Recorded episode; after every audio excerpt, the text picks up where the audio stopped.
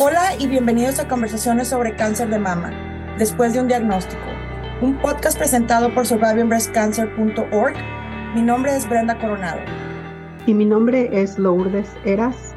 Somos sobrevivientes de cáncer de mama y cofundadoras de SBC para la comunidad de habla hispana, una organización sin fines de lucro que brinda apoyo en una plataforma virtual y educativa, con el propósito de brindar grupos de apoyo y recursos para las personas diagnosticadas con cáncer y para sus seres queridos desde el primer día después de un diagnóstico. Hola, bienvenidos y gracias por acompañarnos. En este episodio hablamos con el doctor Nicolás Minata, oncólogo clínico del Hospital Universitario Austral, quien le contesta algunas de las preguntas a nuestra compañera Marta Borrego Májiques de la tecnología y los tratamientos y pruebas que se hacen y cómo se decide el tratamiento de cáncer del pulmón. El doctor también nos cuenta un poco de su experiencia oncológica ya en la Argentina y en otros países y la diferencia que la economía del país hace fácil o difícil el sistema de salud. También tocamos sobre los síntomas del cáncer del pulmón y cómo esos desafortunadamente aparecen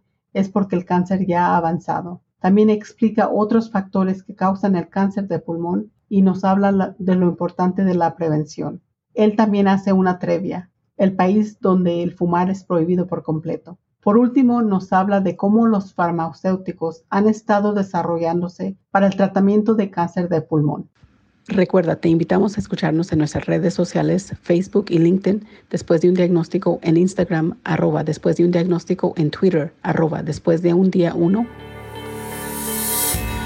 sería también injusto hablar de cáncer de pulmón sin hablar de prevención de tabaco, ¿no? Entonces, si bien es todo un, episodio, toda una charla, todo un capítulo dentro del mundo donde está prohibido el uso de tabaco, tanto solo el uso y, también la comercialización, y quizás podemos hacer una trivia a ver si alguien sabe. Podemos empezar por, ¿qué, dirían, ¿qué dirían ustedes? ¿Qué país? Es un llamado. Bienvenidos a la conversación.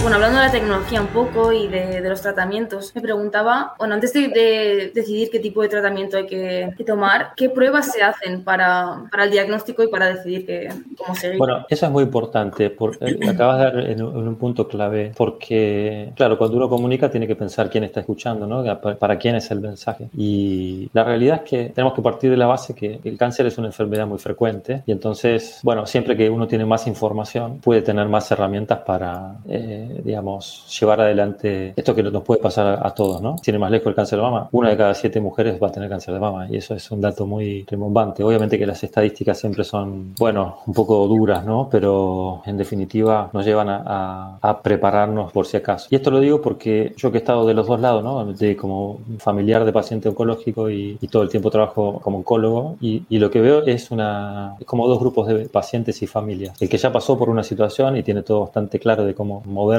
en, ese, en esa arena y que es la primera vez que no tuvo la experiencia de un familiar cercano o en su propia experiencia. Entonces, esto no quiere decir que un paciente que no ha tenido la experiencia ni tenga que estar pensando qué le va a pasar o, generando, digamos, estudios eh, innecesarios. Pero esto es muy importante porque todos tenemos todo el tiempo un conocido, un amigo, un amigo, un amigo, un familiar, un cuñado, alguien que está atravesando un diagnóstico reciente. Y ahí es donde uno puede establecer algunas normas eh, como acompañante en el sentido de es importante tener mucha información a la hora de un diagnóstico reciente. Y esto quiere decir, nosotros, por lo menos en, Argentina, tenemos como una mirada muy latina de, la atención. Y yo he estado en Inglaterra, en España, y como que sentía que la cosa era demasiado fría, ¿no? En el sentido de, bueno, eh, me, quedaba siempre la sensación ante una consulta de primera vez, que, bueno, es quizás la más importante de todas, porque está la familia, está el paciente, de lo que uno brinda como información, muchas veces quizás en el tamizado queda un 20 o 30%, y entonces el médico muchas veces no, no, tiene esa bandera roja de decir, bueno, quizás necesita más tiempo para procesar, quizás lo que le estoy diciendo se pierde un poco de información. Siendo puntualmente a, tu pregunta en cáncer de pulmón, lo primero que uno tiene que pensar es si están dadas todas las condiciones para decir, ya terminé el diagnóstico como médico, ¿no? porque el paciente en realidad está en un estado muy vulnerable de entrega, de decir, bueno, confío en lo que me dicen. Lo que sucede hoy en día es que es bastante probable, sobre todo esto quizás más en Latinoamérica, quizás en algunas regiones de Estados Unidos suceda, en,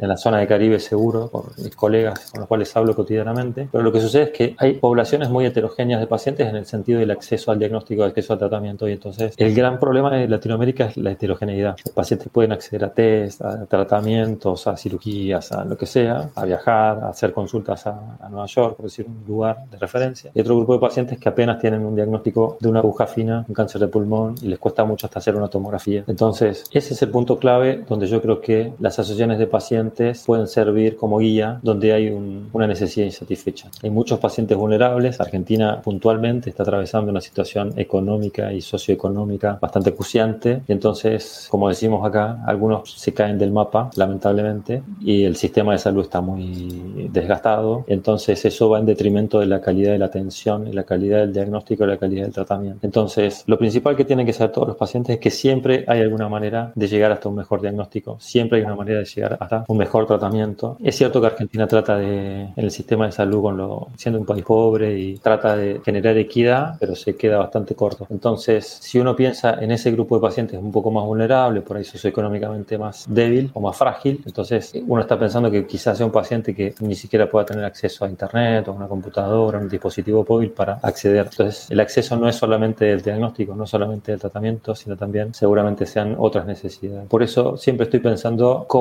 hacer con ese grupo de pacientes, pero la realidad es que uno tiene la sensación de que la mayoría de las cosas que uno piensa que puede llegar como a pensar como estrategias de, bajar esas barreras de información o mejorarlas, de todas maneras se vuelve un poco inaccesible, pero sin bajar los brazos creo que se puede, se puede lograr hacer llegar el mensaje directa o indirectamente. Puntualmente, sacando esta, haciendo esta aclaración o habiendo hecho esta aclaración, pacientes con, con un diagnóstico reciente de cáncer de pulmón, lo primero que tienen que saber es dónde están parados desde el punto de vista de la enfermedad. Y eso quiere decir que puedan tener un, un correcto estadiaje, una correcta estadificación clínica. Entonces ahí de vuelta volvemos a qué estadio es, porque saber qué estadio es de forma fehaciente nos va a brindar la información necesaria y suficiente para saber cuál es el próximo paso. De ahí, obviamente, cada vez cobrar mucho más fuerza lo que es la medicina de precisión para todos los grupos de pacientes y para casi todos los estadios. Y ahí es donde encontramos una nueva barrera, un nuevo desafío que ahora se está trabajando un poco más en, junto con las farmas, con los laboratorios, eh, agrupaciones, asociaciones médicas para poder tener un poco más de acceso. Nosotros con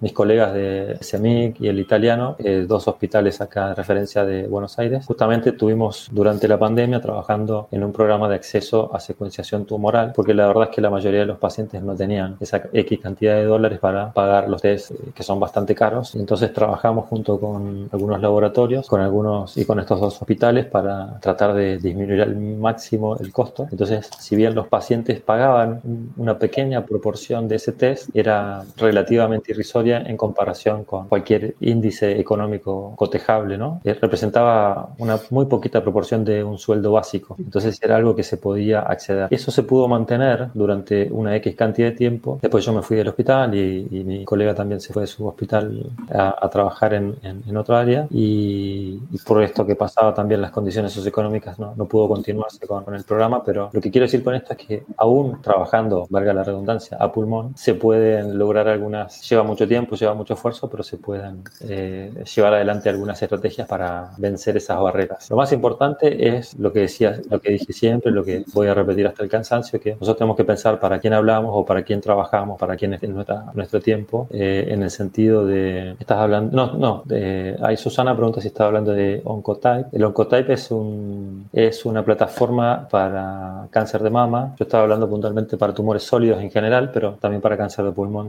casi específicamente. Eh, no sé si eso responde a su pregunta, Susana, pero, pero tiene que ver con, esta plataforma son una serie de genes que se testean, que se llama hotspots, porque cada uno de esos genes implican un tratamiento específico, básicamente porque cada mes que pasa, o no estoy exagerando, pero cada X cantidad de meses, antes de ayer se aprobó una, una droga en Argentina, inhibidor de Carras, pero en los últimos cinco años se aprobaron más de ocho terapias que hace que los pacientes no hagan quimioterapia. No porque la quimioterapia sea buena o mala, sino porque es mucho mejor siempre el tratamiento de medicina de precisión, un tratamiento dirigible o accionable, targeteable, lo van a encontrar de distintas maneras, pero básicamente se encuentra una mutación, se acciona un tratamiento por vía oral. Entonces, esa es la gran revolución de, de los últimos 10 años, solamente que es un poco angustiante para nosotros como médicos y ni hablar para los pacientes, saber que hay drogas disponibles con una eficacia muy comprobada y demostrada y no tener un test para demostrar la mutación que habilite tratamiento. Entonces, desde un punto de vista, desde nuestro lugar al menos, lo que intentamos hacer fue darle facilidad, acceso, económicamente hablando, pero también también en tiempo, porque era un test mucho más rápido. Imagínense que era un test que se hacía acá en Argentina, en Buenos Aires, pero cubría toda la Argentina. De hecho, venían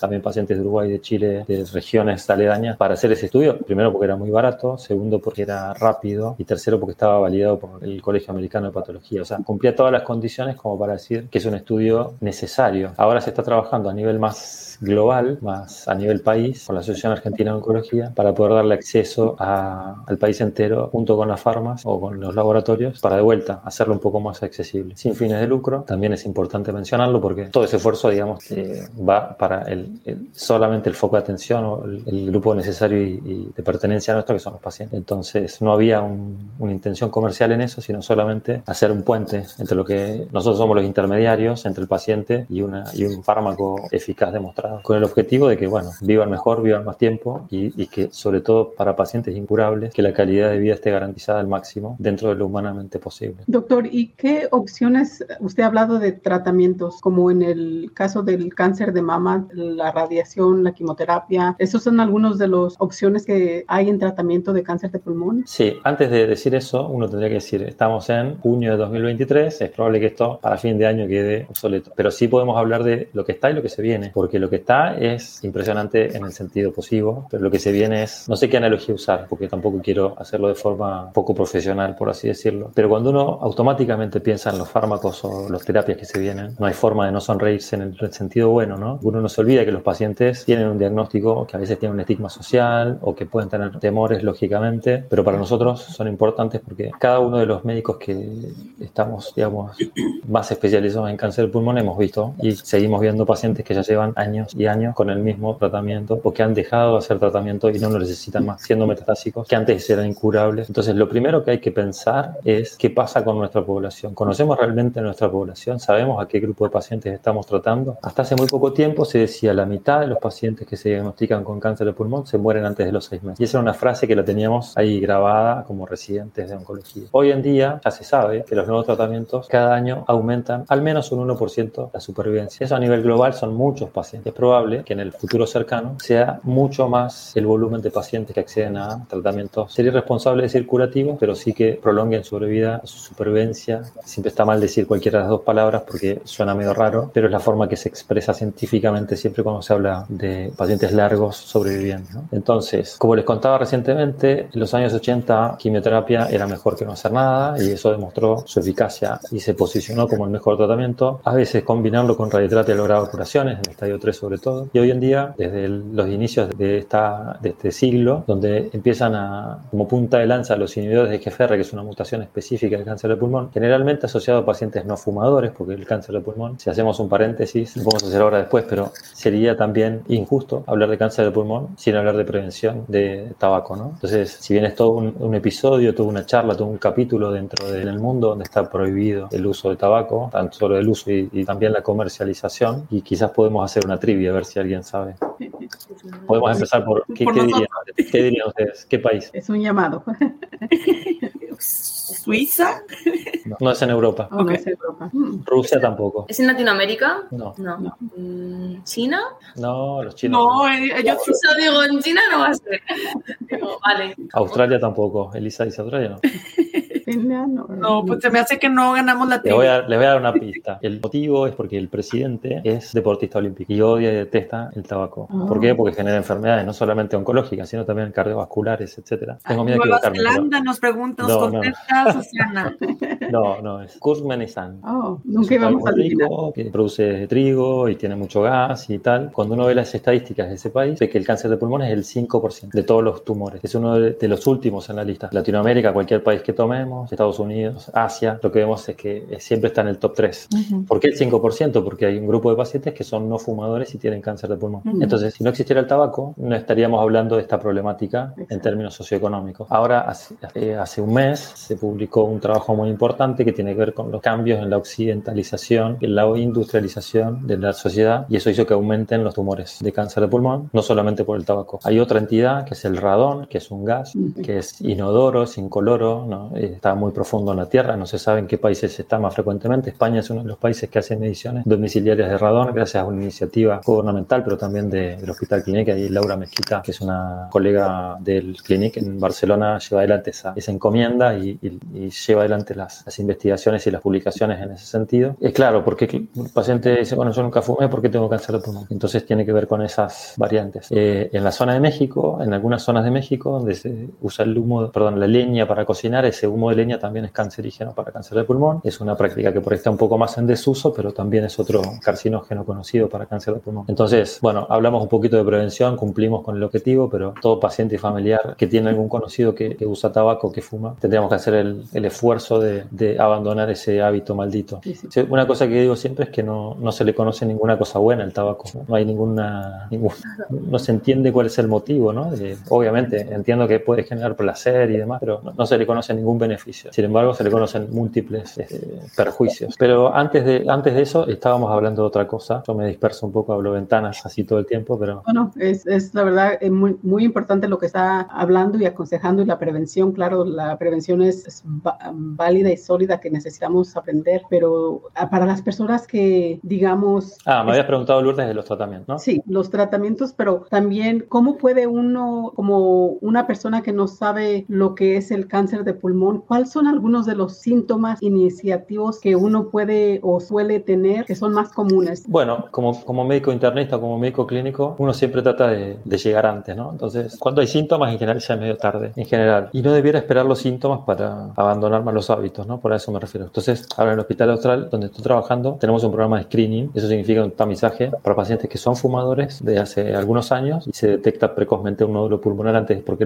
cuando uno llegan los síntomas, muchas veces es tarde, no siempre, pero los síntomas típicos vienen dados por lo que son los síntomas mecánicos, ¿no? Que puede ser, bueno, si un tumor está cerca de un bronquio, puede lastimarlo y puede dar tos con sangre. A veces no lo lastima y da tos crónica, puede dar dolor de espalda, puede a veces enmascarar una, neumonía, puede enmascarar un, cáncer de pulmón, pero normalmente da síntomas por las metástasis. Entonces, por ahí el paciente tiene una convulsión y se hace una tomografía y se identifica un nódulo cerebral secundario a una metástasis de un cáncer de pulmón. O lo mismo puede dar dolor en un hueso porque tiene metástasis en, un hueso, pero muchas veces los síntomas vienen dados por una metástasis, no tanto por el tumor primario. Otras veces puede faltar el aire porque genera derrame en la pleura, un poco de que se junte un poco de líquido en el pulmón. Esos son más o menos los síntomas típicos que hacen sospechar que, que hay un cáncer de pulmón, como pasa en muchos otros modelos tumorales también. Hay entidades más raras que son los síndromes paraneoplásicos, que, que es cada vez menos, más, más raro de ver o, menos frecuente, que pueden ser neuropatías, eh, sensibilidades diferentes en las manos o los pies, o puede ser que el calcio se eleve. Eh,